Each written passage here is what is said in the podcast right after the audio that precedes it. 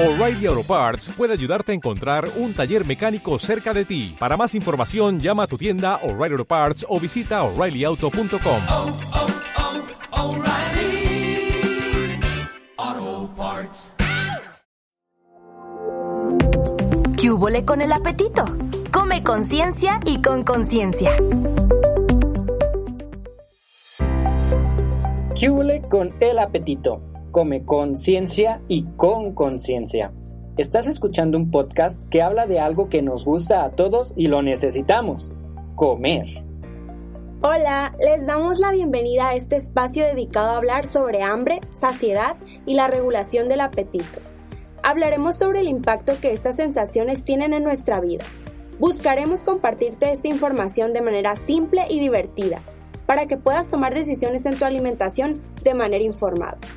En este capítulo hablaremos sobre una de las bebidas más consumidas por el mexicano, el café. ¿Alguna vez te has preguntado qué efecto tiene en la salud la taza de café que te tomas cada mañana? ¿Tendrá esta bebida algún efecto sobre el hambre? ¿Qué hubo a todos? Nuestra queridísima audiencia. Aquí tras el micro pueden escuchar a los nutriólogos Fátima Verdiales y su servidor Iván Aguilar, para quienes es un placer darles la bienvenida a un nuevo capítulo de ¿Qué huele con el apetito? Hoy traemos hasta sus oídos un tema que estoy seguro que a más de uno le va a gustar. ¿Un cafecito para todos? ¿O tú qué opinas, Fátima? ¿A ti te gusta el café? Hola audiencia, espero disfruten este episodio y se lleven algo nuevo. Contestando a tu pregunta, Iván, claro que me gusta el café. Jamás me verás negar una tacita de café. Me emociona mucho hablar de este tema desde otra perspectiva. ¿Qué nos dice la ciencia del café? ¿Tendrá algún impacto ese café matutino en la salud de nuestro corazón, hígado, en la diabetes o incluso en la reducción del peso? Cuéntame, Iván, ¿a ti te gusta el café? Fíjate, Fátima, que temo decirte que no. No me gusta el café, me encanta. Y justo como dices, cuando se trata de temas de salud o incluso de cómo se relaciona con el apetito, hay un montón de información interesante. Por ejemplo, ¿sabías que el café es una de las bebidas más consumidas en México y aún así su consumo no está lo mejor regulado que digamos? Es por eso que nuestro objetivo hoy es desenmascarar los grandes enigmas que giran en torno a tomar café y quienes pueden o no tomarlo. Esperemos que con esta información ustedes que nos escuchan tengan herramientas para tomar decisiones sobre su consumo de café.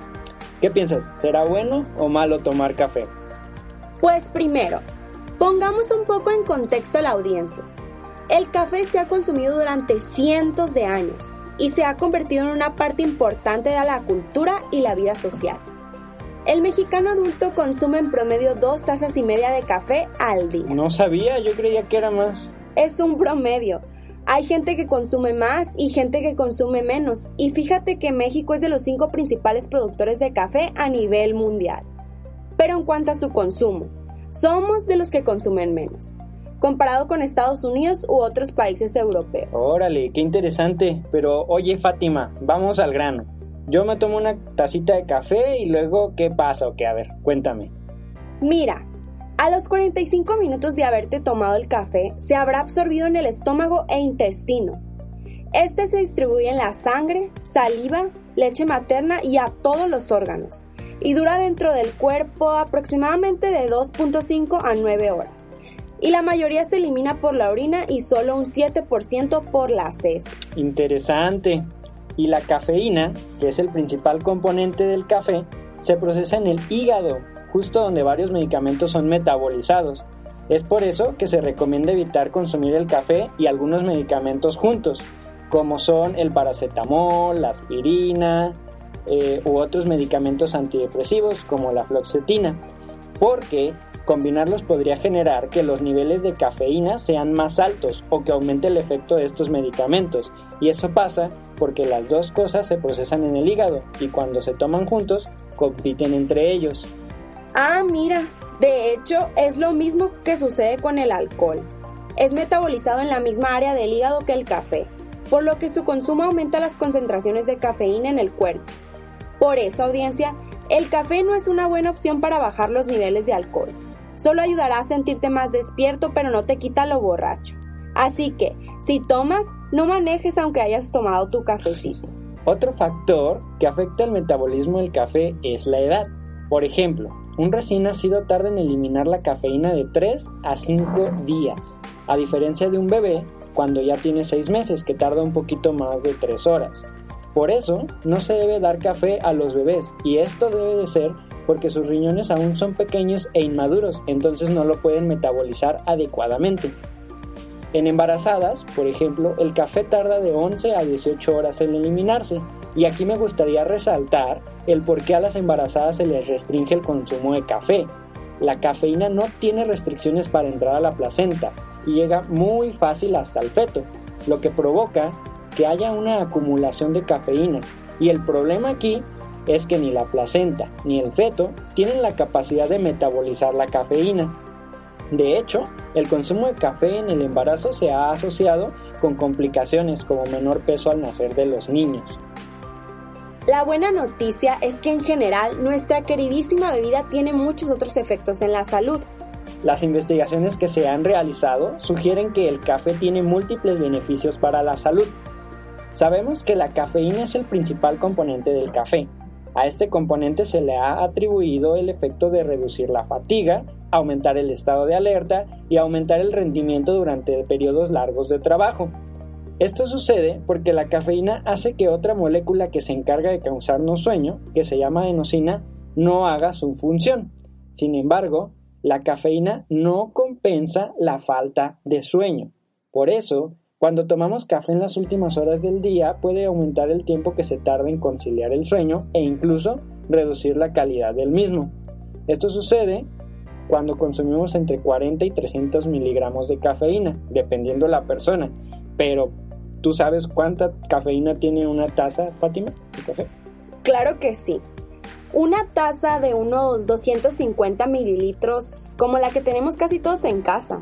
Eh, tiene aproximadamente 125 miligramos de cafeína. Ah, muchas gracias, anotadísimo.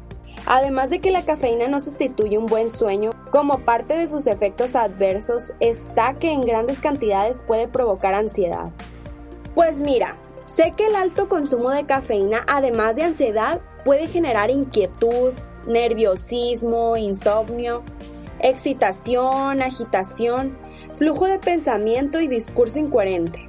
Ya eso en casos muy extremos. Pero la intoxicación por cafeína cuando se consume en fuentes tradicionales como el café o el té es rara, porque se tendría que consumir una cantidad muy grande para que en realidad sea mortal. Como entre 75 y 100 tazas en un mismo ratito. ¿Te imaginas? No, pues está difícil. Pero bueno, queda muy claro que es muy importante cuidar la cantidad de café que se toma todos los días y ser consciente de sus efectos adversos. Entonces, ¿cuántas tazas me puedo tomar al día? Porque ya medio me asusté. no te apures. Como decía, para generar efectos secundarios graves se necesitan cantidades muy grandes de café. Aunque sí, se puede presentar ansiedad o falta de sueño. La respuesta es de 1 a 4 tazas al día, dependiendo mucho de qué tan sensible es cada quien al café. También es sabido que la cafeína aumenta la frecuencia cardíaca y la presión arterial, pero esto es sobre todo cuando una persona no está acostumbrada a consumirlo, aunque con el consumo habitual se va generando cierta resistencia, a tal grado que en los estudios más actuales no se han observado efectos significativos sobre la presión arterial al consumir café. De hecho, su aumento es similar a cuando hacemos ejercicio. Oye, pero hay que mencionar que la cafeína no solo se encuentra en el café, también la encontramos en las bebidas energéticas que hoy en día son muy populares. Y estas bebidas sí se han relacionado con efectos cardiovasculares adversos a corto plazo, aumento de la presión arterial y palpitaciones, ya que tiene grandes cantidades de cafeína. Aunque no se recomienda su consumo, queremos hacer aquí la recomendación de que si se beben, se evite más café o combinarlo con bebidas que tengan alcohol. Gracias por la recomendación, Fátima. Continuando con los beneficios, sé que podría sonar mucho, pero cuando se consumen de 4 a 5 tazas al día de café, se podría disminuir el riesgo de diabetes tipo 2 y posiblemente disminuir el riesgo de cirrosis en el hígado. así como de algunos tipos de cáncer como de próstata. Pero faltan más estudios para estar del todo seguros. Sinceramente, antes de meterme a estudiar sobre el café no tenía ni idea de sus beneficios. Pero oye, ya estamos acabando el capítulo y no hemos hablado de algo muy importante. Creo que sé a qué te refieres. ¿Qué con el apetito? Déjame te cuento que también de todo eso hay varias investigaciones que sugieren que, de entrada, la pura cafeína podría reducir el hambre y aumentar el gasto de energía. Tanto la que produce nuestro propio cuerpo como la que generamos con los alimentos que comemos. Esto podría beneficiarnos de alguna manera en el control del peso corporal. Y adivina por qué. ¿Estimulación del sistema nervioso que el café es capaz de hacer? Sí, Recordemos que estos efectos en el gasto de energía y en el hambre son propiamente de la cafeína. Y es donde quisiera que todos tengamos muy en cuenta que el café suele consumirse añadiendo azúcar, jarabes, leches y quién sabe cuánta cosa más le ponemos.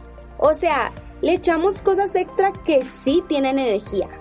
Esto puede provocar incluso un aumento de peso y pues esto opaca los beneficios que podríamos encontrar al consumir. Y quiero que sepan todos los que nos escuchan que no solo la cafeína ha demostrado tener efectos en el control del apetito.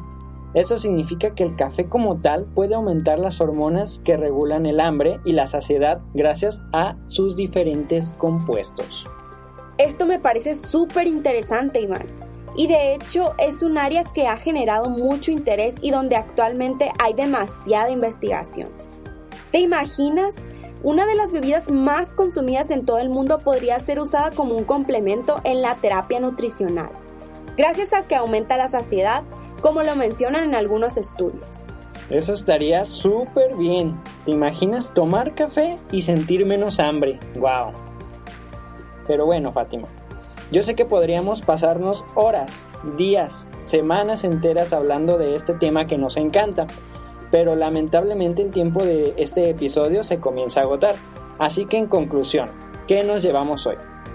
¿Qué te parece si hacemos 5 puntos para recordar? A ver, échale. 1. El consumo de café es seguro. Si se consume dentro de los niveles habituales, claro. Ya dijimos que pueden ser 4 tazas al día, pero ojo, las personas que son sensibles, no las queremos ver tan ansiosas o desveladas. 2. Gracias a sus diferentes compuestos, consumir café reduce el riesgo de algunas enfermedades o problemas de salud como la hipertensión o problemas en el hígado. E incluso se ha visto que el consumo de café podría relacionarse con una mejora en el control del apetito. 3. Todos pueden tomar café, menos embarazadas o mamás que están dando lactancia, niños o bebés personas con ansiedad o trastornos mentales que tomen medicamentos y mujeres con riesgo de factura porque el café puede aumentar dicho riesgo. 4. El consumo de café sí tiene efectos adversos, pero para que estos sean graves se necesita tomar una cantidad de café exagerada. Y 5. Cada persona tiene una tolerancia diferente al café, por lo que es importante autoconocerse para moderar el consumo. O sea que la cantidad que se toma de café puede ser adecuada o no dependiendo de los casos individuales. En fin, ¿qué crees Iván? ¿Qué pasa Fátima? Pues que ha llegado la hora de despedirnos por hoy. ¿Cómo crees? Se me fue volando el tiempo. Así es. Pero ¿qué onda? ¿Nos vamos por un café? Claro. Pero no sin antes hacer un enorme agradecimiento a nuestra audiencia por su valiosa atención y dejarles la invitación para el siguiente capítulo de ¿Qué con el apetito? El podcast donde abordaremos temas que seguramente no te quieres perder. Y también agradecer a todas las personas involucradas en la creación de este podcast, equipo técnico y miembros del grupo de investigación al que pertenecemos, el grupo Hambre y Saciedad. Recuerden buscarnos en redes sociales y hasta pronto.